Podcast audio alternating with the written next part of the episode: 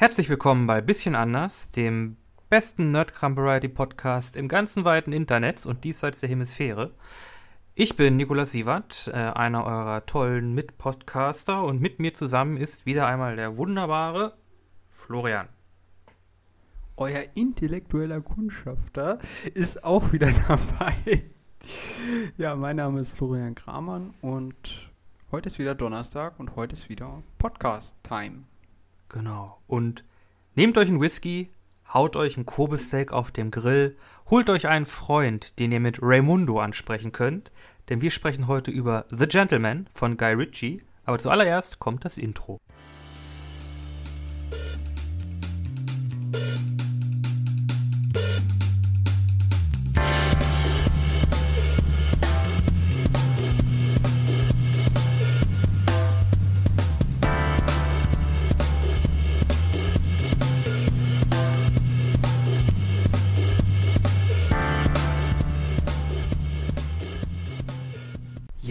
Ein schöner Grill, wo man sich gleichzeitig die Füße dran wärmen kann, ne? Oh, das wäre schon was Feines. Ich muss sagen, Also ich muss generell sagen, diese Ausstattung von diesem Haus war schon ziemlich nice. ja, ich war ein paar Mal neidisch, vor allem wenn es um den Grill ging. Der war echt gut. Verdammt gut. Also wenn ihr euch jetzt fragt, worüber reden diese zwei, dann müssen wir doch vielleicht von Beginn an anfangen. Alles fing im März an. Mitte März. Wir wollten in einen Film reingehen und das haben wir leider nicht mehr geschafft. Nee. Denn äh, es ist das passiert, was jetzt wieder passiert. Wir nehmen das übrigens am 29.10. auf. Das heißt, der zweite Lockdown steht kurz bevor. Kinos können wir vergessen. Das war mal was. War mal cool, aber das äh, ist jetzt Äh, haben, vorbei. äh, 100, äh, knapp, knapp 100 Jahre Kinotradition. Das können wir jetzt auch mal. Ja, auch mal genug, ne? Können wir auch mal sein lassen. Hast Genau. du, äh, by the way, hast du gehört, dass die wirklich darüber sprechen, den neuen Bond-Film äh, an Netflix oder Amazon Prime zu geben? Ja klar, wir haben ja keine, keine andere Alternative. Ja, ich finde das schon, ähm, Also wir werden das schon bis- ziemlich heftig. bis Anfang nächstes Jahres werden die Kinos nicht wieder aufmachen. Oder es wird wahrscheinlich bis Anfang nächstes Jahres, des nächsten Jahres keine Kinos geben. Oder zumindest keine, die öffnen. Ja, keine Ahnung. Naja, wie auch immer, auf jeden Fall, wir hatten halt ursprünglich geplant, in den Film zu gehen. Wir waren ja kurz davor in äh, The, Bir The Birds of Prey. Mm, den Harley den Rest des genau. Titels habe ich vergessen. Harley Quinn auf jeden Die Fall. haben den Titel auch dreimal geändert. Also Ja, das war echt ein bisschen tricky.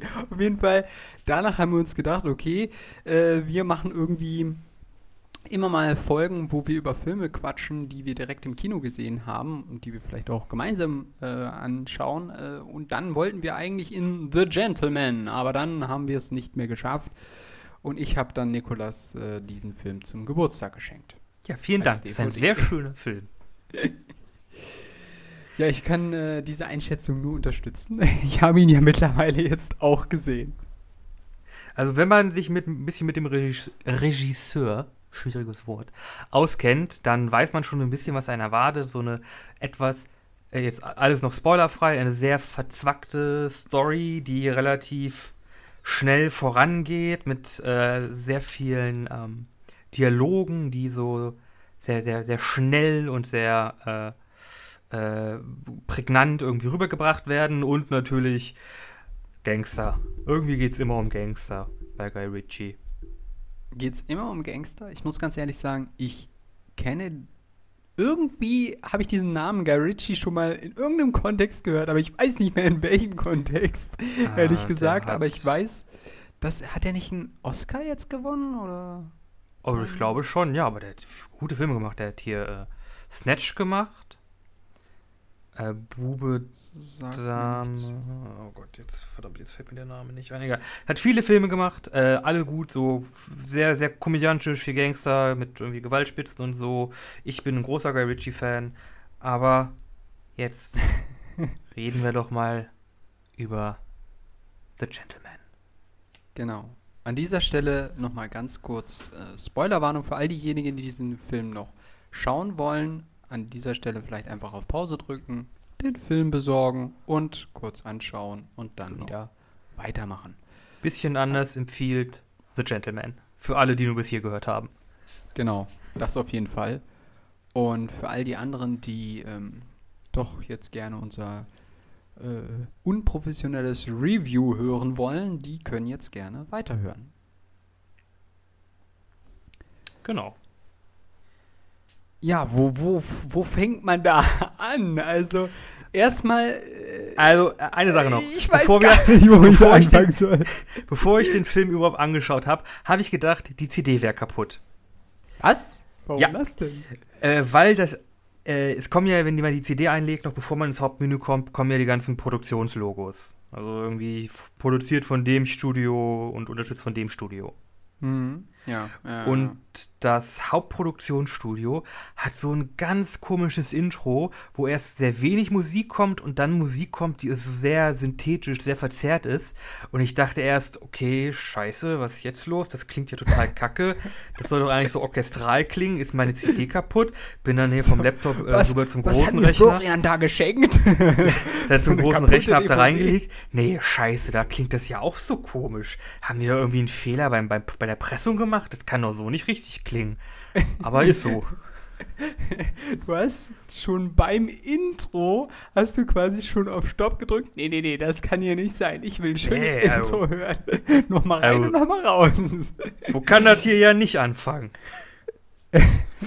Ja, ich weiß gar nicht, ähm, äh, wie heißt denn jetzt die Produktion, äh, die dahinter steckt, beziehungsweise die, die, die, das Filmstudio? Das ist ja so ein bisschen unbekannter, ne? Mit so einem äh, Hirsch. Ja, ich habe den Namen Ich weiß nicht mehr, wie die jetzt auch heißt. nicht mehr im Kopf. Augenblick. Die heißen American Comedy, Guy Ritchie. Ähm, wie ist es hier? Cineseta?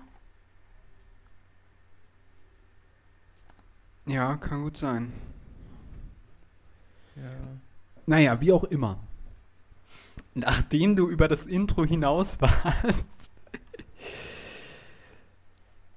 was kommt dann? Äh, ja, dann geht es los mit einer dunklen Wohnung.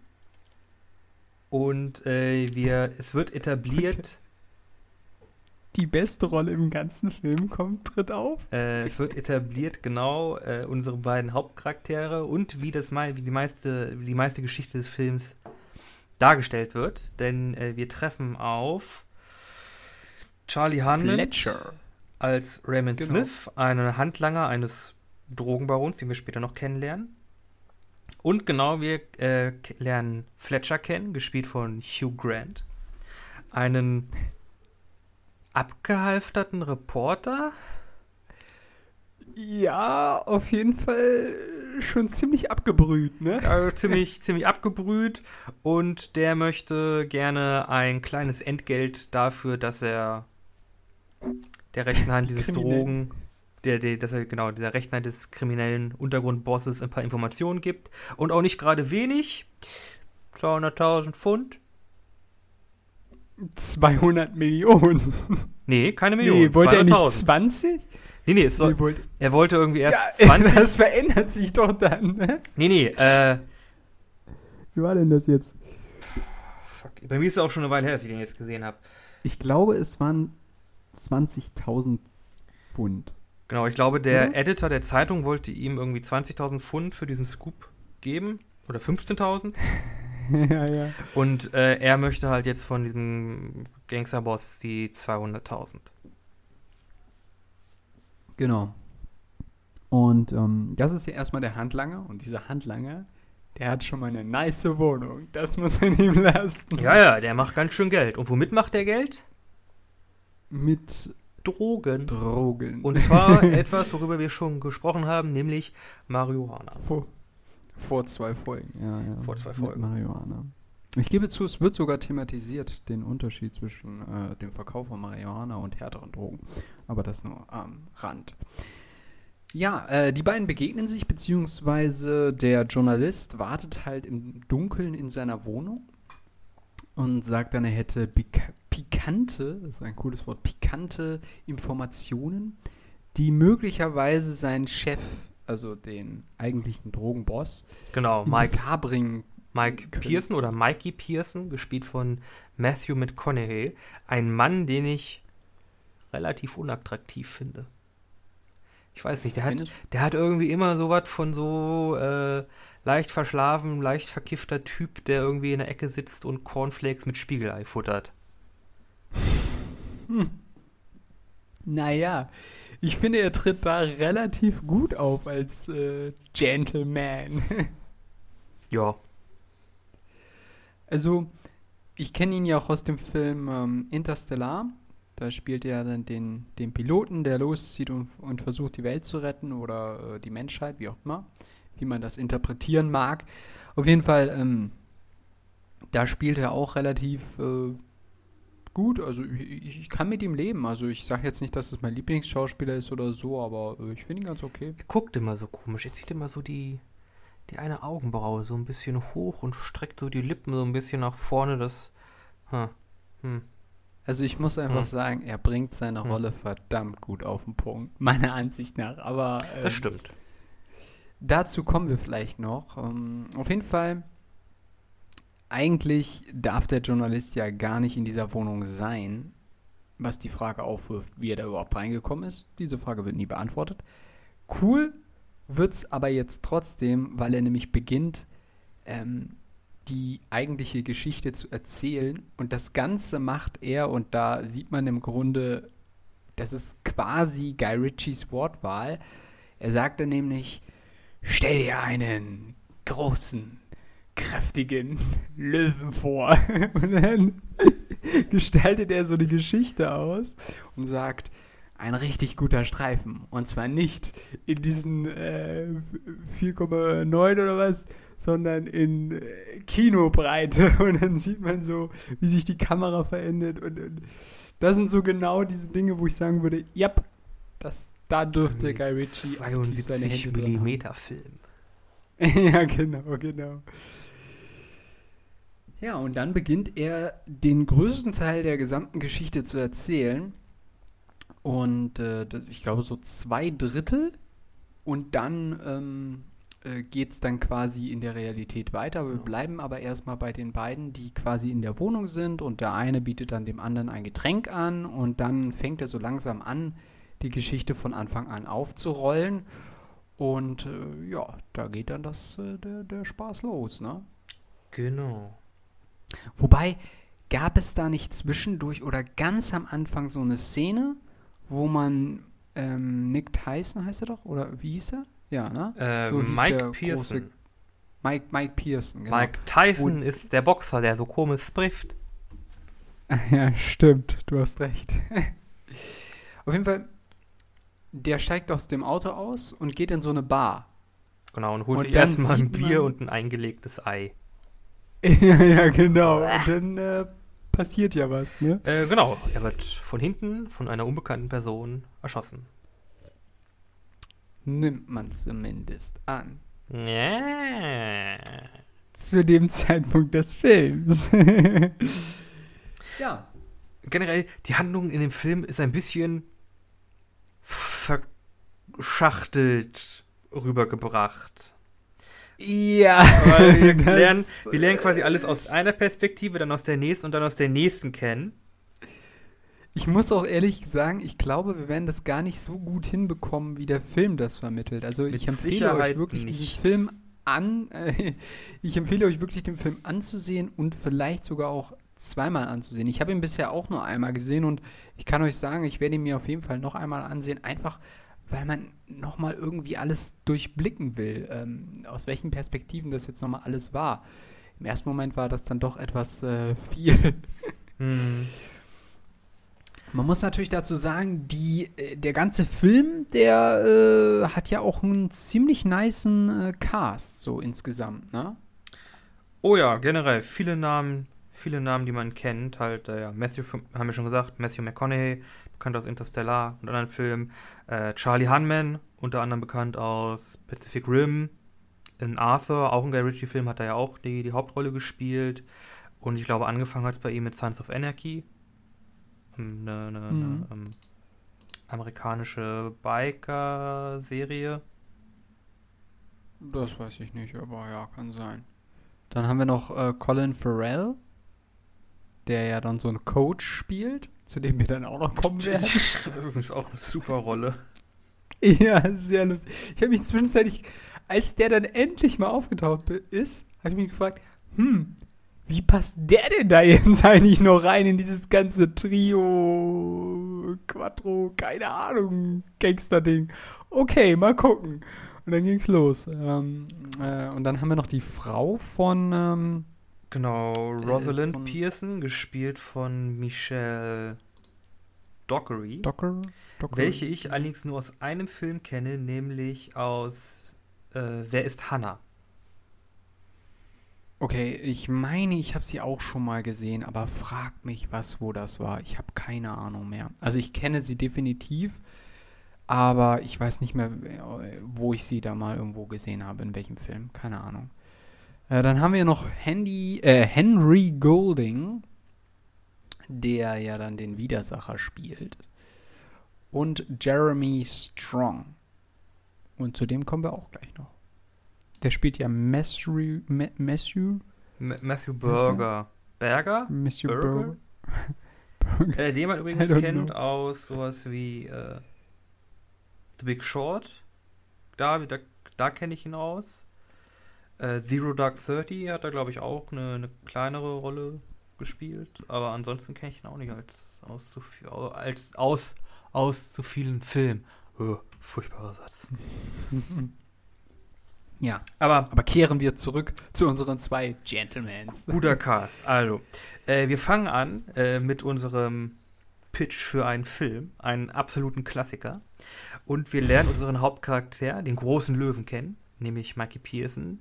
Und wir kriegen so ein bisschen seine Backstory und Entstehungsgeschichte im Zeitraffer mit. Also, der kam ja aus den Staaten, aus armen Verhältnissen und hat sich dann quasi in England quasi als Dealer so immer weiter nach oben gekämpft, irgendwie aus einer Schule raus und ist dann irgendwie, hat dann mit einer Machete Leute abgehackt, bis er halt der große Boss war. Ja, genau. Also er hat quasi auch an die äh, Studenten und so weiter Drogen vertickert. Und dann haben sich ein paar Leute nicht so benommen, wie er sich das vorgestellt hat. hat ich sag mal, er hat eine leicht blutige Vergangenheit. genau. Und das alles hat dazu geführt, dass er jetzt sehr einflussreich ist, stinkreich ist. Und das größte Marihuana-Kartell in Großbritannien hat, ne? Genau. Oder auf der, auf der Insel England, Schottland und Wales, wenn man ja. so will. Alles, was zu Great Britain noch mittlerweile noch dazugehört. ja, genau. Und äh, wie es denn so kommt, äh, hat er auch eine wunderschöne Frau und er hat einfach keinen Bock mehr darauf und möchte in Ruhestand. Also sucht er nach einem Käufer, der sein Imperium übernimmt für den ja, im Grunde läppischen Betrag von 400 Millionen Pfund. Jo. und den findet er dann auch relativ schnell auf irgendeinem so Dinner und äh, lernt ihn dann kennen. Oder äh, sie kennen sich vorher schon so ein bisschen, aber wissen, also sie wissen beide gegenseitig voneinander, dass sie quasi eigentlich kriminell sind. Aber die beiden haben sich quasi in die Oberschicht eingekauft, kann man schon, kann man schon so sagen. Also man muss halt sagen, die Oberschicht, das wird einem quasi auch während des Films so erklärt. Also die Oberschicht in England, die Lords und Ladies, sind größtenteils bankrott. Ähm, das ist ein übliches Phänomen des Adels, äh, weil die nicht wirtschaften können, nicht arbeiten können und riesige Ländereien besitzen, die sie äh, eigentlich nicht finanzieren können.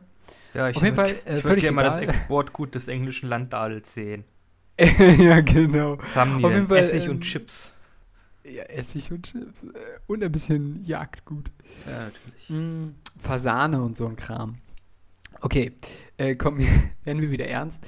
Äh, nee, auf jeden Fall, ähm, sie treffen sich, wie gesagt, auf so einem Diner und äh, der eine hat dann ein bisschen mehr Geld quasi äh, den, den Reichen gespendet und sitzt dann am Kopf des Tisches.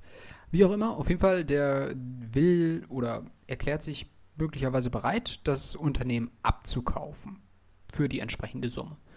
Genau. Und dann erklärt äh, natürlich er, also McPherson, wie sein ganzes Unternehmen überhaupt aufgebaut ist, weil der Matthew Bragg will ja keine, äh, will ja nicht die Katze im Sack kaufen, ne? Er will ja wissen, wie das Ganze funktioniert, wie er das Ganze verheimlicht vor der Regierung und so weiter und so fort. Genau, ich meine, er hat das größte, größte Drogenimperium, größte Marihuana-Imperium äh, in den Staaten und keiner weiß, wo seine Plantagen sind, wo er sein Zeug herbekommt, aber es kommt halt irgendwo her. Äh, In Großbritannien, nicht in den Staaten. Äh, im Großbritannien. ja, ähm, Ja, ja genau. Keiner weiß, wo es herkommt. Und wir. le- äh, Fische, Chips, Tartar. ja, genau. Wir erfahren ja dann auch, man kann nicht einfach irgendwelche Marihuana-Felder in der Landschaft aufstellen. Es sind einfach viel zu viele Leute. Irgendwelche Wanderer. Dachsliebhaber. Und dann noch diese ganzen Adligen. Dann werden die alle so gezeigt, der Reihe nach.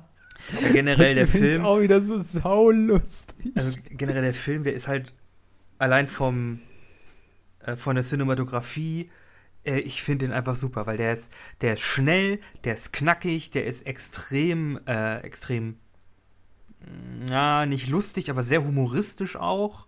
Äh, der, der, der Mm, Film ja. ist einfach, der, wie der geschossen ist und wie die Kameraeinstellungen sind, der ist einfach sexy. Also- ja, ja, genau, genau, genau. Da, da gibt es wenig äh, Bilder, wo man sagt, nee, das ist jetzt irgendwie, das ist jetzt eine langweilige Einstellung. Ja, genau. Ich finde auch, ähm, humoristisch trifft es sehr gut, weil ich habe auch nicht das Gefühl, dass es irgendwo keine Komödie. so albern wird, sage ich mal, dass der Film sich selbst nicht mehr ernst nimmt, sondern es bleibt immer noch so auf so einem guten Level, sage ich jetzt einfach mal, von Humor und Schmunzlern, Mhm. die man in sich trägt. Und äh, das zieht sich so ein bisschen durch den ganzen Film durch. Ja, Ich meine, es genau. gibt schon so einige Gewaltspitzen, aber auch Mm, die ja, werden, definitiv. werden nie so inszeniert, so dass da jetzt irgendwie groß Eingeweide und, und Blut fliegen und einer drückt einem da die Knarre in die Wunde oder so.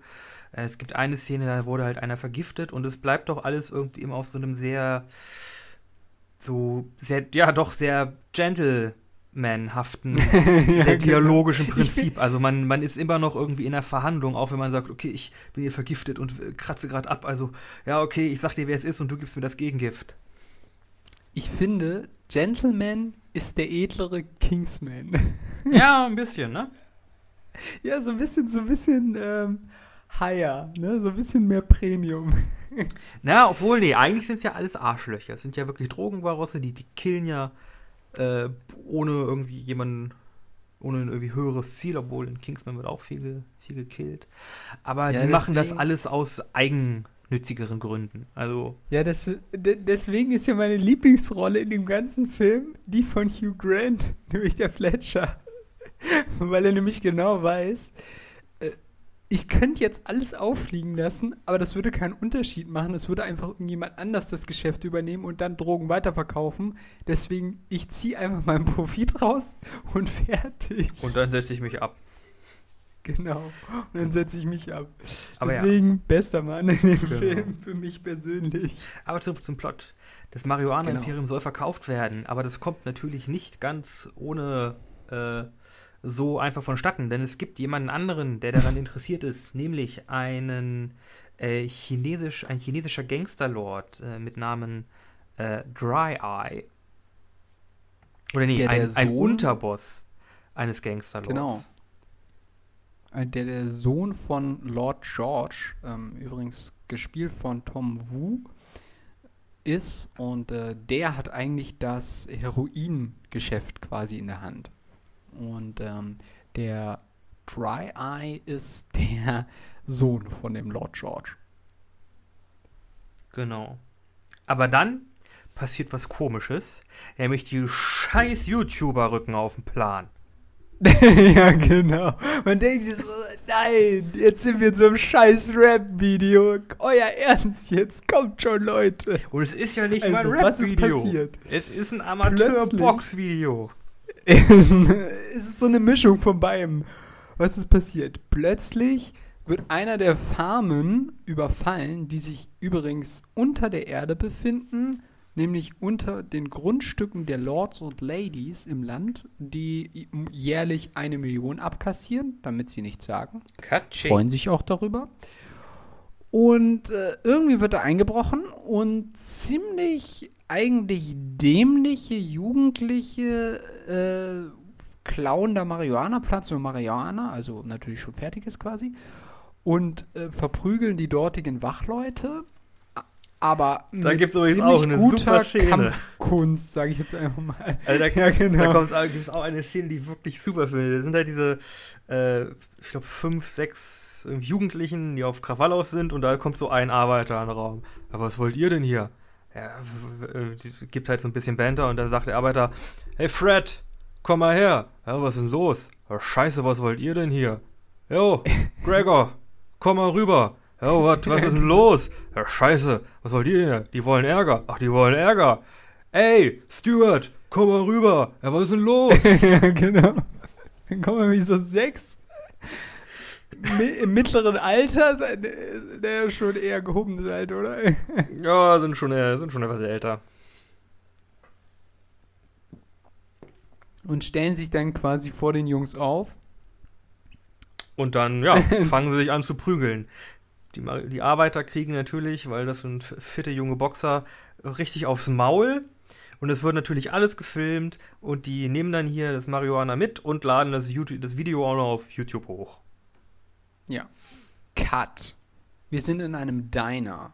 Ein Typ bestellt etwas an einer, äh, an so einem Sandwichladen oder was weiß ich, weiß gar nicht, was das war. Es ist irgend so ein, ja, so ein Irgend solche Jugendliche kommen in den Laden rein. Pauen rum mit Beleidigungen und sonst wie was. Und äh, sagen zu dem Mann, ey, verpiss dich, wir wollen jetzt was bestellen und so weiter. Und der Mann antwortete, ich weiß gar nicht mehr genau, was er sagt, aber er macht die einfach komplett zur Schnecke. Kleiner, willst du dich mit mir anlegen? Also kannst du dich doch nicht mit mir anlegen. Kleiner, ich weiß ja nicht, was hier los ist, aber du riechst nach Pisse. Ja, genau. Also, schnell mal nach hinten. Und, was willst du denn? Und dann äh, zieht er ein Messer. Oh ja, komm, okay, dann zeig's mir halt. Ne? dann, der Typ macht die halt eiskalt fertig. Also der, der, der nimmt den so sauschnell das Messer ab. Dann greift nochmal ein anderer Typ an und die kriegen halt aufs Maul. Also jetzt nicht richtig dolle, aber einer kriegt Ketchup ins Gesicht. ja, genau. Und dann fragen sie so, hä, wer ist denn aber, hä, was ist das für ein Typ und so. Und dann, ist das der Coach? Sind Sie der Coach?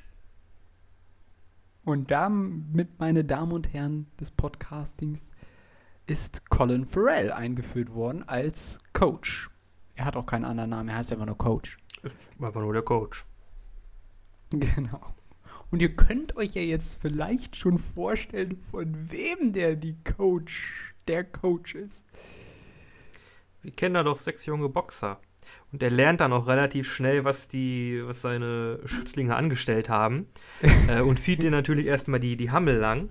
Äh, und ist äh, so rücksichtig, also der, der weiß, okay, jetzt ha ihr habt richtig Scheiße gebaut. Jetzt, ich muss das jetzt ausbaden, damit euch hier irgendwie nicht die, äh, die, die, die Eier abgeschnitten werden. Genau. Also nimmt er das, nimmt er das Ganze von- krass. Das ist so lustig. Also muss er ja noch herausfinden, von wem sie überhaupt das geklaut haben. Weil die wissen das ja nicht mal selber. Und dann, und dann telefoniert er mit so Kollegen um und dann, äh, ja, hier, ähm, äh, es könnte natürlich sein, dass das auch von Mike Pearson ist. Das ist doch der Größte hier bei Marihuana-Verkauf und Ankauf und so weiter. Was? Und dann, und dann kommt dann, hey, ich habe jetzt endlich herausgefunden, von wem wir das geklaut haben, sagt dann einer seiner Jungs. Jetzt sag mir bitte nicht, dass sein Name Mike Pearson ist. Und dann. Das ist keine gute Antwort. Also ihr müsst euch halt vorstellen, das ist halt der dickste Macker im gesamten Land und äh, wenn man den halt als Bein pisst, dann ist man eigentlich so gut wie tot. Ja. Und das weiß er auch, also nimmt er das ganze Zeug, gibt es ihm zurück und sagt, okay, meine Jungs, die wollten halt, die wollten sich halt ein bisschen ausprobieren, okay, die, die sind jung, die sind heißblütig, die müssen sich halt ausprobieren, aber die haben Scheiße gebaut und das bügeln sie auch wieder aus. Also hier hast du dein Zeug, zu, hast du dein Zeug zurück und wir arbeiten jetzt für dich, bis wir die Schuld beglichen haben. Genau, und er fährt ja nicht direkt zu Mike Pearson, sondern er fährt ja zu ähm, dem Ray, ne? Genau. Genau, äh, und ähm, er hat auch quasi als Friedensangebot denjenigen dabei, der diesen Jugendlichen verraten hat, wo überhaupt diese Marihuana-Farm war. Und das ist, äh, dann, dann macht er halt den Kofferraum auf. ich kann diesen Witz nicht bringen, Leute. Seht euch den Trailer an, dann wisst ihr es, was ich meine. Ah, du solltest in. Äh, das ist doch. Ist das, ist das schon das? Oh, du soll, das passiert in letzter Zeit öfter. Du solltest vielleicht in Fallschirme investieren. ja, genau, so ähnlich. Also der heißt ähm, Verhaag, also mit PH, also äh, und dann K. Verhaag. Äh, ja, genau, Verhaag. Also jetzt verhag dich doch nicht. Es ist so, manchmal auch so richtig dämlicher Humor, ne? aber es ist so lustig. Ich kann halt nicht aufhören zu lachen. Die spielen das halt auch, es ist auch, auch super, die, die Schauspieler, die spielen das alles total straight. Ja, so todernst halt, ne? Äh, Wie heißt der? Verhaag, was? Fuck? Nein, Verhaag. Fuck? ja, genau. Und später erfährt man ja sogar noch die richtige Aussprache. Irgendwie Pahag oder so ähnlich. Ja. Oh, es ist so schön, Entschuldigung. Ja, Aber ähm, guter Film. Ja. Auf jeden Fall, also der, Co äh, der Colin Farrell versucht natürlich für seine Jungs die ganze Sache wieder gerade zu biegen. Und der Ray sagt dann ja, okay, das ist schon mal ein gutes Angebot, was du gemacht hast. Ähm, nur ich, also in der Szene entkommt er dann noch, springt über so eine Mauer und weiß aber nicht, dass hinter der Mauer eine Zuglinie ist, also quasi da so eine Art Tunnel ist. Und er springt dann direkt auf die Gleise, kommt ein Zug und er ist halt dann tot. Also, so ein bisschen ungünstig gelaufen ist. Aber egal, auf jeden Fall. In dem Moment äh, oder zu dem, zu dem Zeitpunkt äh, geht es dann halt los, dass der Coach quasi für die Gangster mitarbeitet oder ihnen hilft, weil er halt quasi in deren Schuld steht. Äh, nee, eine Sache haben wir noch vergessen. Äh, nämlich, dass Mike sein, nach dem Überfall seine, seine, äh, Anbaufelder neu irgendwo anders hinbringen muss. Äh, und bietet da noch dem einen Lord an, äh, quasi als, als Buyout äh, seine Tochter quasi zurückzubringen, die von zu Hause abgehauen ist. Ja, genau, ja, Äh, und dann halt taucht Raymond äh, in, ein, äh, in einem Gebäudekomplex auf, in dem die Tochter dieser Adligen gesehen wurde. Und wir lernen, dass die da mit ihren Freunden, ja, keine Ahnung, auf Heroin abhängt. Und die da halt in so einem klassischen Drug-Dan abhängen. Ja, genau. Das, das Lustige ist, also äh, vielleicht um nochmal aus so einer Metaebene von dem Film zu kommen, äh, nämlich in dem Dialog zwischen den ähm, äh, zwischen dem Mike Pearson und quasi dieser adligen Familie sagen die halt, äh, sagt er dann, oh ja, wahrscheinlich ist wohl in schlechte Gesellschaft geraten oder so ähnlich. Und die Sache ist ja, er ist ein fucking Gangsterboss, der Leute umbringen lässt und Marihuana verhökert. So.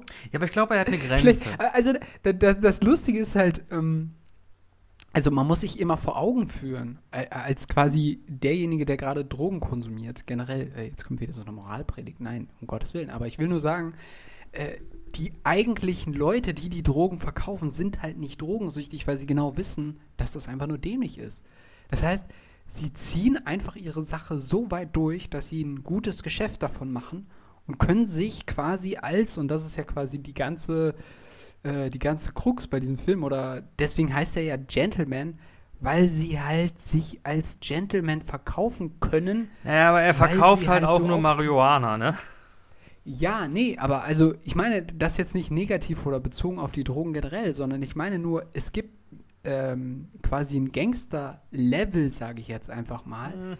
Wo du nicht mehr, also wo du quasi nicht mehr dieser Straßengangster bist, sondern wo du halt zu der Upper Class gehörst und auch Mhm. gehören willst. Na, aber trotzdem bist du halt skrupellos, im Grunde. Ja. Ja, Ja. okay, gut. Auf jeden Fall. Äh, Raymond, die rechte Hand von Mike, äh, versucht die Tochter, ich glaube Laura heißt, wiederzuholen. Und das klappt auch ohne größere Zwischenfälle. Nur, dass einer der Jungen, mit denen Laura abgehangen hat, aus dem Fenster fällt. Aus dem 12., 13. Stock. Ups. Ja. Also, es kommt zu so einem kleinen Gerangel, der wird eigentlich nur zurückgestoßen, stolpert rückwärts und fällt dann über die Brüstung des Balkons. So ein bisschen schief gelaufen. Vor allem, weil der Typ der Sohn eines russischen ehemaligen KGBs-Agenten war und jetzt zur Russenmafia in England gehörte. Scheiße. Wird später noch wichtig. Genau, wird später noch wichtig. Das Lustige ist einfach, irgendwie am, alle kämpfen dagegen alle. Das ist das Lustige. Ich liebe das auch. Vor allem diese Szene. Wir wussten ja quasi zu dem Zeitpunkt überhaupt nicht, wer der Typ ist. Wir dachten, das wäre halt irgend so ein armer Tropf, der, der jetzt halt aus dem Fenster gefallen ist. Ja, ja, genau. Das wird ja dann noch aufgeklärt, ne? Selbst Genau, die reichen Aber Boys hängen Das so ist- mit Drogen ab oder das, so. das ist so eines dieser, dieser Story-Elemente, die ich liebe auch in äh, auch in, in, in anderen Filmen, in anderen, in anderen Geschichten, äh, auch in sehr viel auch in, in, in Rollenspielen, dass einfach dieses, okay, die, die Spielercharaktere machen irgendwas, aber sie wissen nicht so genau, was sie da machen und das kommt später nochmal wieder und beißt sie richtig in den Arsch. Hm. Ich liebe Ja, es. Hm, Sollte das ein kleiner Hinweis auf äh, D&D sein? Aber du, das zieht sich bei euch schon die ganze Zeit durch. ja, wahrscheinlich schon. Okay, Aber ja. egal. hm, Äh, zurück zu Fuck.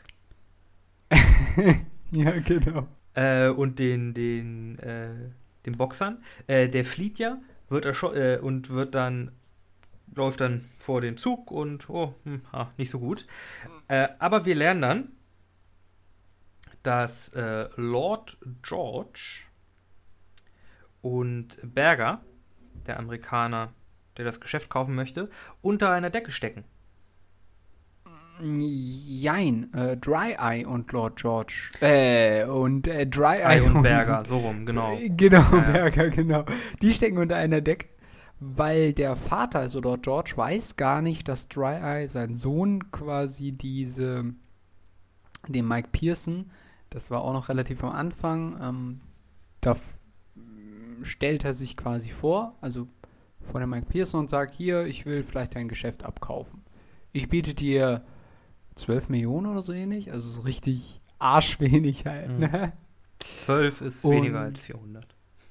Ja, ja, genau. Auf jeden Fall, ähm, er, er wird dann relativ deutlich abserviert von Mike Pies. Äh, mir, Doch, Mikey Mike. Pearson. Mikey Pearson. Mann! Das ist echt ein Dreher bei mir. Egal, auf jeden Fall. Genau, wir erfahren, dass Dry Eye und Berger zusammengehören. Genau, und er wohl halt, die stecken halt unter einer- Decke, um den Preis von Mikey halt schön runterzudrücken, dass sie weniger Verluste machen. Ja, und da kommt man sozusagen äh, an eine Stelle des Films, wo man dann so allmählich ablesen kann, aha, daher weht der Wind. Die stecken quasi hinter diesen Angriff auf diese Farm durch diese Jugendlichen, die eigentlich gar nichts damit zu tun haben wollten, aber da irgendwie reingerutscht sind und die jetzt Colin Farrell wieder aus der Scheiße ziehen muss. Aber genau, so äh, nimmt äh, das Ganze seinen Lauf und wir springen zurück zu den zwei, Hugh Grant, Fletcher und Ray, No, die im Garten mittlerweile sind. Noch nicht ganz, noch nicht ganz, noch nicht ganz. Äh, Nee, nee, noch nicht ganz, aber ich, ich wollte nur quasi sagen, ähm, das Lustige ist, dass die, die während dieser ganzen, alles, was wir euch jetzt schon erzählt haben, quasi sich gegenseitig diese Geschichte erzählen und wir springen quasi immer wieder während des Films zu ihnen zurück und gerade befinden sich draußen im Garten Und der Ray hat einen ziemlich nicen Grill. Das ist wirklich ein sehr nicer Grill. Also das ist schon... der einen gleichzeitig noch die Füße wärmt. Das Blöde ist, ich esse nur kein Fleisch mehr. Ja, gut. Ausnahmen bestätigen die Regel. Ja, stimmt. naja, wie auch immer. Also, ähm, naja, wie gesagt, also die erzählen sich da quasi gegenseitig die Story und äh, Fletcher rückt dann mit mehr und mehr Informationen raus. Genau. Genau. Aber springen wir zurück zu Äh, dem, was gerade passiert genau. Der ursprüngliche Plan, Mikey Pearson zu erpressen, hat nicht so gut geklappt. Also versuchen sie über die Frau an ihn ranzukommen und entführen seine Frau äh, Rosalind. Man merkt auch, die beiden, die haben eine sehr innige Beziehung, also macht Sinn, dass sie darüber versuchen, quasi an ihn ranzukommen. Äh, und dann sind wir quasi wieder an der Eröffnungsszene des Films in dieser Bar, wo Mikey Pearson quasi sich äh, äh, ein Bier und ein Ei bestellt und wir sehen, wie ein Attentäter von hinten an ihn rankommt und wir hören einen Schuss. Wir sehen das Blut, das in das Bier fällt. Und jetzt sehen wir allerdings, dass äh, Raymond den Attentäter erschossen hat. Und Genau. damit quasi, ja, der, der, der Atten, das Attentat ist halt miss missglückt. Und dann äh, müssen sie sich beeilen, um Rosalind quasi zu retten. Genau. Wir haben noch vergessen, in der Zwischenzeit taucht Mikey Pearson noch bei Lord George auf und konfrontiert ihn damit, dass sein Sohn Dry Eye Scheiße baut und äh, eine seiner Farmen angegriffen hat und so weiter. Und Lord George spricht dann noch in der Zwischenzeit mit seinem Sohn, aber die beiden hassen sich quasi und der Sohn bringt dann einfach eiskalt seinen Vater um. Und dann treffen sich Dry Eye und Berger noch in einem Stadion. Und da gibt es dann auch noch so eine lustige Szene, wo Fletcher quasi aus der Ferne die beiden gefilmt hat, aber natürlich keinen Ton hat und dann einen Lippenleser quasi Bescheid gegeben hat, er soll jetzt Lippen lesen. Und der hat das dann übersetzt, aber die Übersetzung ist quasi sowieso Google übersetzt. Ja, ja, und hier, Raymond, du sprichst den Part und ich sprich den Part. Oh, es ist so lustig. Ja, du musst da, du bist ein Schauspieler, du musst da ein bisschen mehr, bisschen mehr Feuer reinlegen. ja, genau. Ja, ihr holt dann noch richtig ähm, ja, eins nach dem anderen äh, aus ihnen raus. Auf jeden Fall, äh, der Sinn des Gesprächs zwischen Dreyer und Berger ist im Grunde nur, dass sie gegenseitig äh, sagen, wer jetzt das Sagen hat. Also einmal sagt Berger, äh, reiß dich mal zusammen, so machen wir das jetzt. Dann sagt Dry Eye, jetzt halt mal dein Maul, jetzt läuft das so, wie ich das will. Also der Junge will sich auf jeden Fall ultra beweisen, also der ist so richtig auf Krawall. Und dann sagt halt Berger wieder, ähm, ja, jetzt lass dir mal was gesagt sein von einem Typen, der schon über 20 Jahre im Geschäft ist. Meine, ähm, boah, wie hießen die denn jetzt nochmal? Ähm, Mossack Ratten oder nee, nicht Mossack. Äh, Mossack. also Mossack äh, Haie werden dich jetzt gleich äh, frittieren oder bringt dann Ja, also irgendwelche nee. Sprüche. Geht's da nicht um Oktopus? Das sind doch. Ich weiß Nee, es nicht sind- mehr. das Ich sind- krieg's nicht mehr zusammen. Das, das sind äh, Mossack und noch einer. Ach, nee, egal. nee, Mossack, nein, nein, die, die, der Mossack ist doch der Geheimdienst der Israelis. Mossad, hieß- Mossad, nicht. ja, aber hießen seine, seine, seine beiden Schläger nicht irgendwie, einer hieß doch irgendwie Mossack und der andere Oktopus, oder? Nee, nee, nee, nee. Nee, Mo Mossad Krabben hießen die, glaube ich. Ich weiß es nicht man muss auf jeden Fall den Film nochmal gucken. Auf jeden Fall ist das so komplett. Außer dieser Gangster-Talk halt, ne? Egal, auf jeden Fall, wir springen quasi zurück zu der Szene, die Nico gerade beschrieben hat. Das Attentat wurde vereitelt. Sie gehen zu dem Zeitpunkt davon aus, okay, das ging wahrscheinlich von Dry Eye oder von Berger aus. Und dann wissen sie, scheiße, die sind höchstwahrscheinlich bei ähm, Mike Pearsons Frau. Und dann fahren sie quasi sofort los und wollen zu ihr. Genau. Und da kommen wir zu, des, zu einer Szene, in der Dry Eye quasi die Frau von äh, Mike Pearson vergewaltigen soll. Das wird allerdings noch verhindert. Und dafür kriegt er auch erstmal ein ganzes Magazin in die Brust. Ja, Dry Eye äh, ist damit Geschichte. Hey, ein Und Charakter Lord- weniger, auf den man aufpassen muss. ja, gut. Lord George ist auch schon weg. Ja, genau. Und dann Aber- kommen wir quasi jetzt in ja. die zweite Phase des Films. Bisher war ja alles sehr viel, äh, war ja alles Rückblende. Das ist ja alles schon im Vorhinein passiert. Ja, fast alles, also, ja. Genau. Und da also kommen wir quasi jetzt zwei Drittel. Hm. quasi jetzt in die Gegenwart und Fletcher sagt halt, jo, das ist alles, was ich habe. Also ich habe hier richtig viel Dreck am Stecken. Ihr habt äh, 72 Stunden Zeit, um mir halt meine ähm, 20 Millionen Pfund zu geben. Ansonsten schicke ich das hier alles an die Zeitung. Genau. Und wenn er mich tötet, ich habe Sicherheitskopien und alles und so weiter. Genau, also passt mich nicht an, ihr seid sonst zum Arsch. Was macht man als Gangsterboss, wenn man weiß, dass der Chef einer Zeitung Informationen bekommt, die dich äh, belasten können? Man entführt diesen äh, äh, Redakteurchef Mhm. dieser Zeitung und macht kompromierende Filme mit ihm. Wie könnte, könnte man denn so ein da Kontro- nicht ins Detail gehen, bitte Wie nicht. könnte man denn so ein Kompromi äh, kompromittierendes Material machen? Hat das vielleicht was mit Indem man- Tieren zu tun? Indem man erstmal den Coach Bescheid sagt, dass er das machen soll. Diese Verwicklungen in diesem Film, die sind einfach viel zu genial. Ne, also der hat ja immer noch eine, eine Rechnung gerade zu biegen und die entführen dann quasi für diesen Mikey Pearson, diesen ähm, Redakteurschef. Und ja, am besten, ihr seht dann selber, was da passiert ist. In jedem Fall das Resultat ist, dass er den Artikel nicht veröffentlichen wird. Nee, den wird er nicht veressen. Und ich glaube, der ist auch Vegetarier geworden.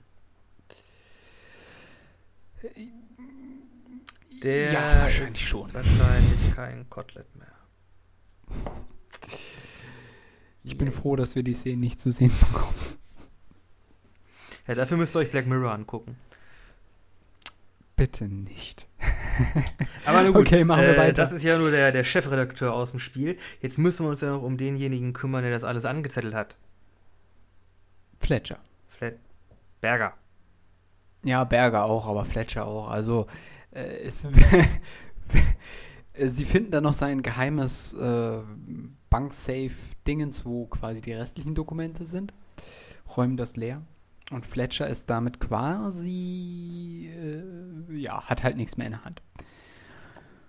Ja, und dann wird zur selben Zeit äh, der Matthew Berger konfrontiert, der dann äh, beim Fischmarkt mit Mikey Pearson die letzten Sachen über das Geschäft absprechen möchte, weil im Grunde genommen will er ja weiterhin sein Marihuana-Geschäft abkaufen, allerdings nicht mehr zu demselben Preis. Nee, da ist ja jetzt ein Geschäftsschaden entstanden. Sie müssen ja die Location ändern und müssen wahrscheinlich neue Leute anschaffen und die ganze Technik muss ja installiert werden. Und ah, da entsteht schon so ein kleiner Geschäftsschaden, den man natürlich dann nicht begleichen muss. Äh, so grob über den Daumen gepeilt 270 Millionen Pfund. ja, ja, genau. Das ist richtig übertrieben, dieser Penner. Und man weiß natürlich schon in dem Moment, äh, okay, hm, was wird jetzt gleich mit dem passieren? Ja, also dem wird erstmal das, der Wind aus den Segeln genommen und dann wird gesagt, nee, ich weiß mit wem du, ich weiß, dass du mit Lord George unter einer Steck Decke gestanden hast und mit Dry Eye gesteckt hast und auch mit Dry Eye und die beiden sind jetzt ein bisschen tot. Hier ist der Beweis, Schweinehälfte zur Seite. genau. Dying Dry Eye. Äh, und ich weiß über alles Bescheid. Äh, und jetzt wollen wir mal sagen, den errechneten Geschäftsschaden, den du mir zugefügt hast, den bezahlst du mir bitte. Äh, außerdem hätte ich gerne für äh, die in die Wege eingeleitete Entführung und Vergewaltigung meiner Frau gerne ein Pfund Fleisch. von ja, dir. genau. genau. Das hier ist mein guter Freund, der arbeitet hier, der ist äh, warm angezogen, ihr geht jetzt in die Kühlkammer und ihr kommt der erst raus, wenn du genau einen Pfund abgeschnitten hast. Von dir. Jo. Ein Pfund Fleisch, das sind 500 Kilogramm. Oh, muss ich aber. Wo, wenn das bei dir der Fall wäre, wo würdest du an? Das habe ich mir auch schon gefragt. Was würde man sich abschneiden? Worauf könnte man verzichten? Vor allem ein Kilo, das ist eine Menge. Nee, ein Pfund. Ach, ein Pfund, ah, ja, 500 stimmt. Gramm. Es ist trotzdem eine Aber trotzdem, das ist eine Menge. Also so, so, Guck mal, so. ich wiege nur 50 Kilogramm. Das ist voll viel. Das ist so, weiß ich nicht, ein Unterarm? Also ich wiege ja nur ein bisschen mehr. Ich glaube, ich könnte da schon ein bisschen tricksen, aber ja, man würde wahrscheinlich irgendwie anfangen mit vielleicht einem Finger oder so oder einem Ohr, Nase, einem Bein. Ja, irgendwie schon. Hm. Also die Sache ist, auf was könnte man am ehesten verzichten? Aber ich sag ganz ehrlich, Finger und Ohren, die machen kein Gewicht. Nee, nicht Also, da müsste schon mindestens eine Hand dran glauben oder ein Fuß. Oder zumindest eine Arschbacke. ja, und also, um vielleicht. ja, oder eine Arschbacke. Aber stell dir vor, du hast so einen abgeschabten Arsch. Ey, ich finde das sexy. Okay, Hallo, nein, ich muss ja. vom, vom Rücken bis zum Bein, muss das eine flache Linie sein.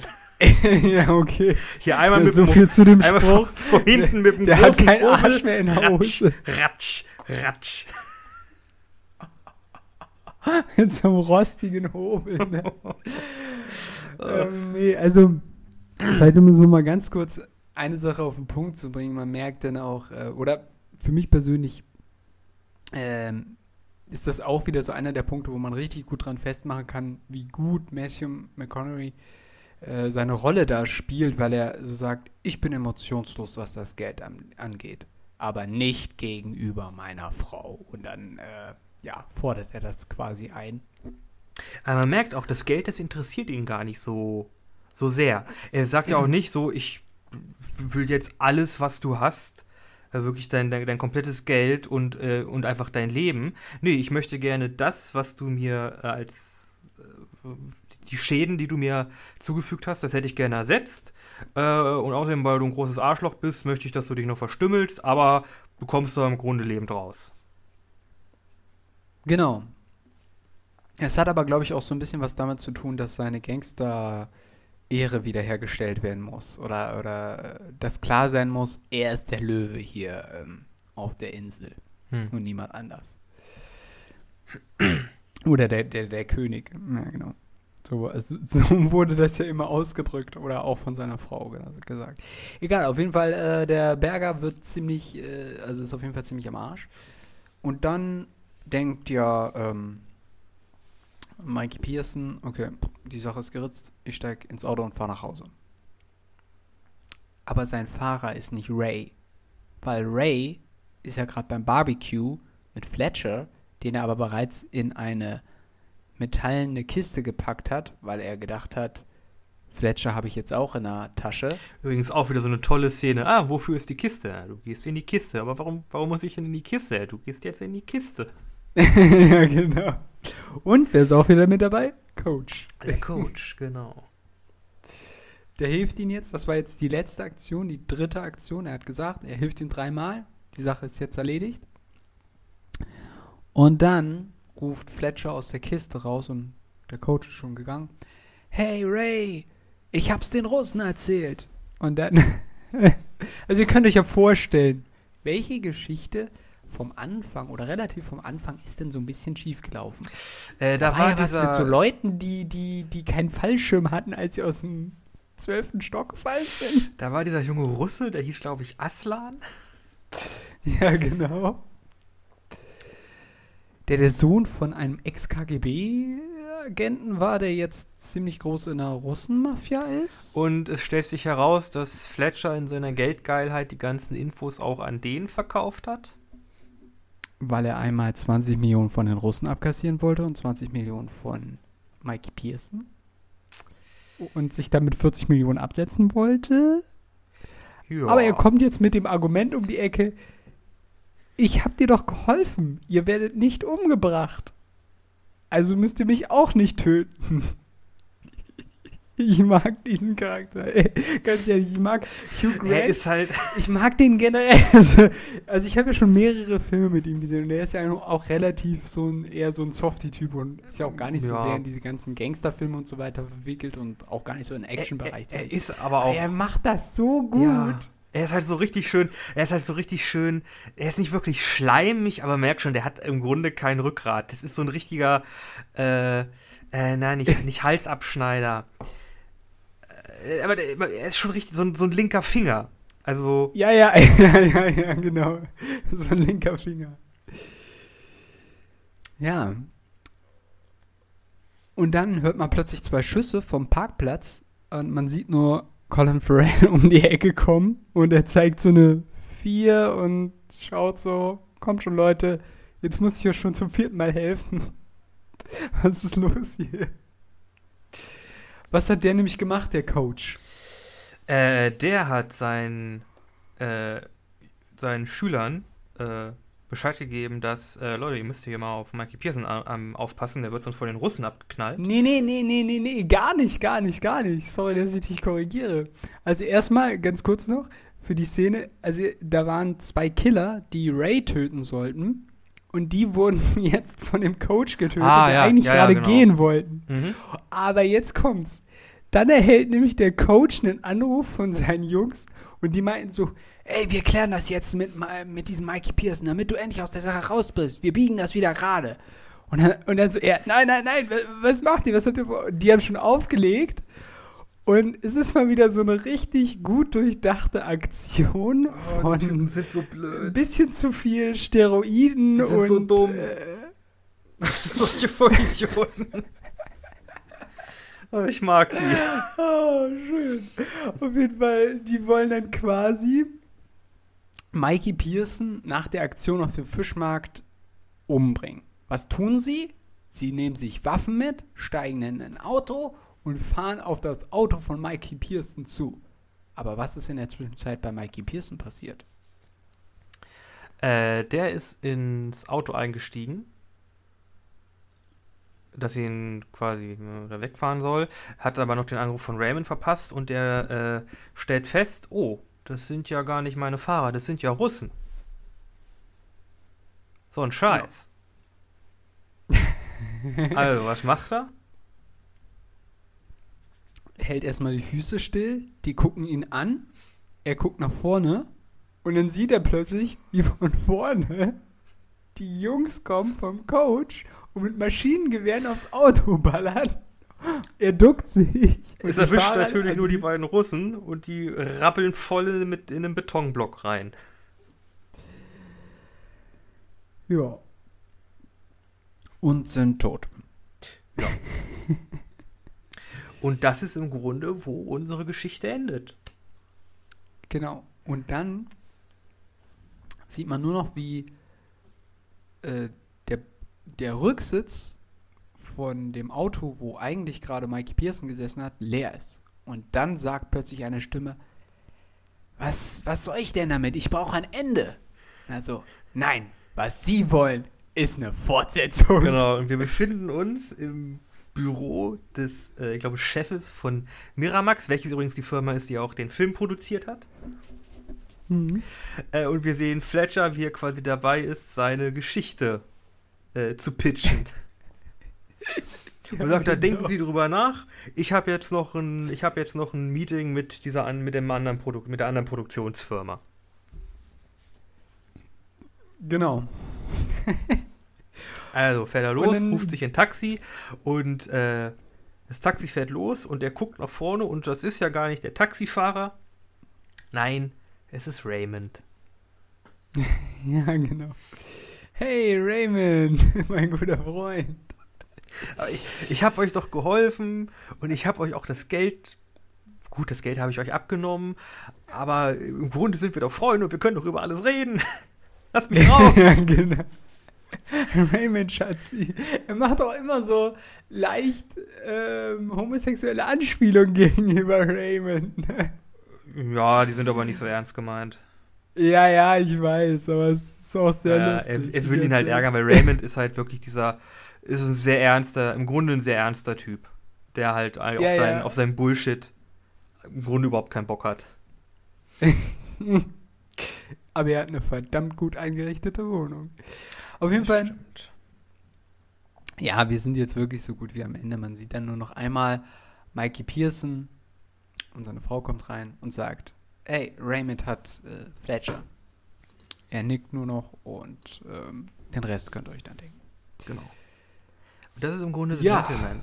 Das ist ein Film, der hat nicht, der, der hat nicht so eine klassische Spannungskurve. Also es geht jetzt nicht groß um Explosion oder so. Es ist schon mehr so ein, so, ein, so was Kleineres. Ja, Also aber der, der, der, ähm, also der, der profitiert oder der, der gewinnt halt irgendwie richtig viel mit den Dialogen, mit den Figuren und natürlich auch mit der starken Umsetzung dieser Figuren. Also ich, ich finde, da gibt es eigentlich keinen, wo ich sagen würde, der hat ja richtig scheiße geschauspielert oder so. Das ist alles ziemlich stimmig. Mhm. Und äh, da kommt The Gentleman schon äh, sehr, sehr gut rüber. Ja. Mhm. Ich muss ja sagen, also ich habe ja schon jetzt ein paar Mal über die Cinematografie oder einmal über die Cinematografie gesprochen. Das ist einfach sowas, das ist in Guy Ritchie-Film einfach super.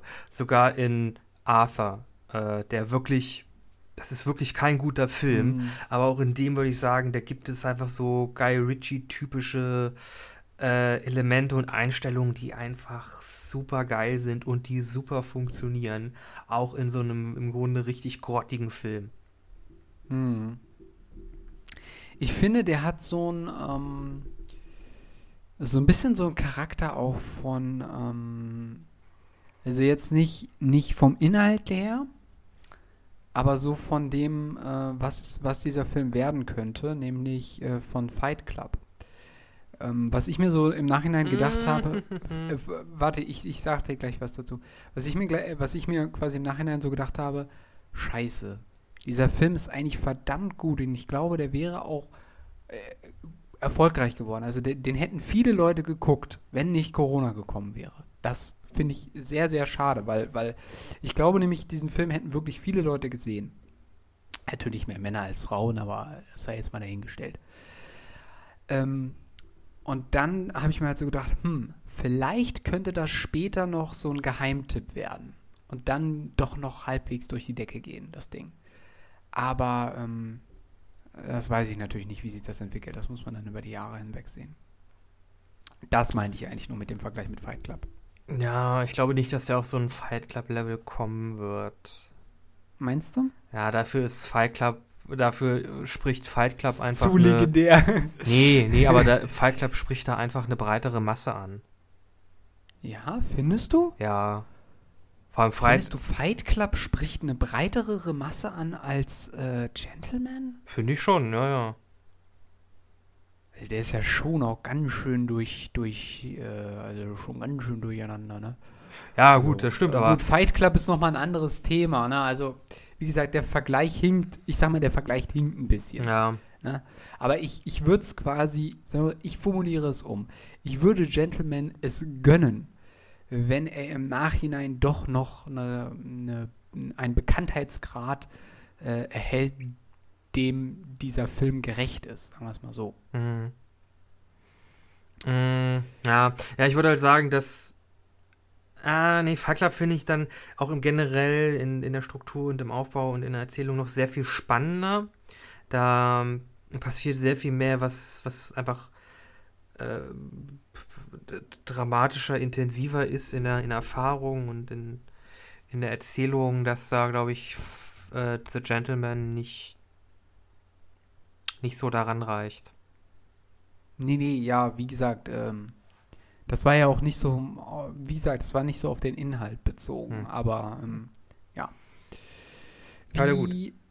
Übrigens, das Intro, das ich meinte, ganz am Anfang war von Leonine, das ist der Verleih in Deutschland.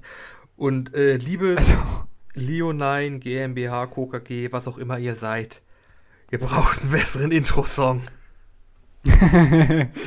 Das Ding klingt sonst kaputt, denken die Leute, die DVD ist kaputt. aber holla. Hat die Kratzer. Ich muss das schnell mal in meinen PC reinlegen mit Blu-ray-Fertigkeiten.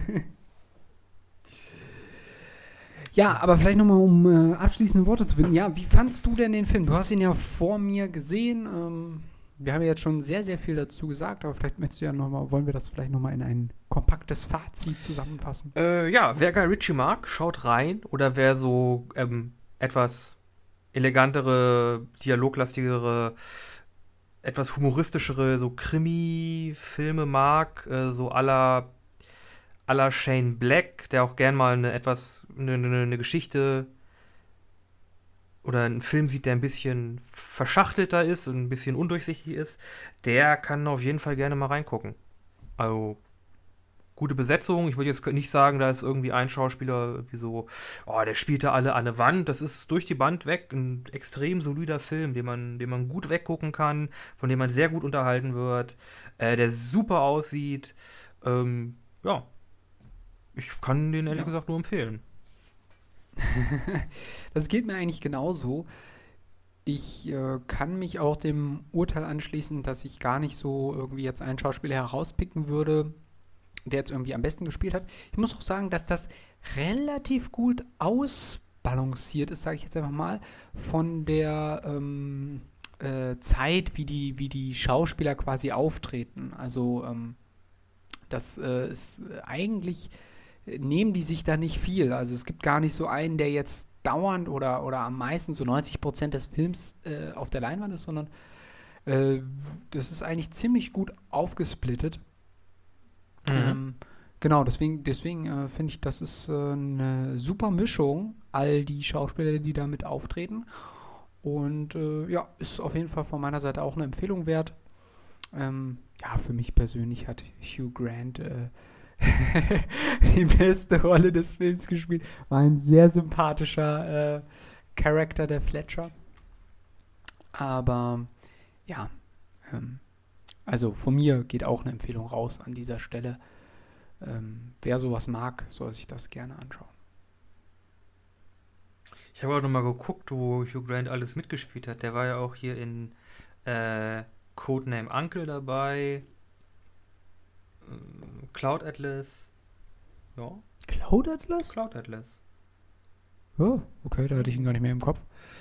Äh, woraus könnte, könnte ich ihn noch kennen? Ähm, Notting Hill? Nee, not, not, nicht Notting Hill. Ähm, auf jeden Fall About a Boy. Äh, About a Boy, Mann. Auch ein sehr lustiger Film. Oh Gott, das, äh, er hat ganz schön viele, hat ganz schön viele Romanzen mitgespielt. Ja, er ist ja auch so ein bisschen mehr der, der, der, der Frauentyp. Oh, oh, oh, Wird auch langsam alt. Oh, apropos Leute, die alt werden. Ich habe neulich ein Bild von Obama gesehen. Ja, er ist auch. Der Typ wird auch alt. Holy shit. ja, was, was, was sag, wem sagst du das? Sag das mal Joe, der ist auch schon 77. Ja, ja äh, zu dem Zeitpunkt, wo wir. da wissen wir ja, wer US-Präsident ist, wenn diese Folge rauskommt. Aber jetzt wissen wir das noch nicht und deswegen ist es auch egal. Aber damit kann ich eine gute Überleitung machen zu äh, dem restlichen Kram, den wir ja jede, am Ende jeder Folge machen. Ihr erreicht uns nämlich noch über Instagram und Facebook. Genau, da auf den Seiten bisschen anders der Podcast auf ja, Instagram und Facebook. Auf beiden ein bisschen anders der Podcast. Genau, da äh, gibt es dann jeweils immer Postings und die Thumbnails zur neuen Folge und mhm. alle relevanten Informationen, die ihr da über die Folge wissen müsst. Genau. Ansonsten haben wir noch für euch zwei Songs für die Spotify Play Playlist bisschen anders. Die Playlist, es gibt sogar, habe ich gesehen, ein bisschen anders zwei. Wir haben quasi den Namen für uns reserviert, Nikolas. Das finde ich sehr cool. Was? Wir haben jetzt Auf jeden Fall. Playlist? Nee, nee, äh, ich habe den nicht, das hat irgendjemand anders gemacht. Ich will nur damit sagen, quasi der Name bisschen anders äh, Playlist ist jetzt weg, weil wir den haben. Ah, verstehst du? Okay. Na gut. genau. Äh, was hast du denn äh, diese Woche für einen Song? Ja, ich habe ein Cover diesmal, nämlich von dem Song Harder, Better, Faster, Stronger von dem Originalkünstler Daft Punk. Allerdings hätte ich gerne die Interpretation von Pampelmoose. Pampelmoose. Okay. Lale Pampelmoose. Okay, ich habe das Gefühl, das wird wieder so komplett unterschiedliche Songrichtungen. Äh, nein, gar nicht. Ähm. das ist einfach so eine funkige, flippige Version von diesem, von dem Daft Punk Song. Okay. Äh, ich habe I'm a Wanted Man von ähm, Royal Deluxe. Genau. Und äh, ja, damit würde ich sagen, sind wir für diese Woche raus. Wir sind raus.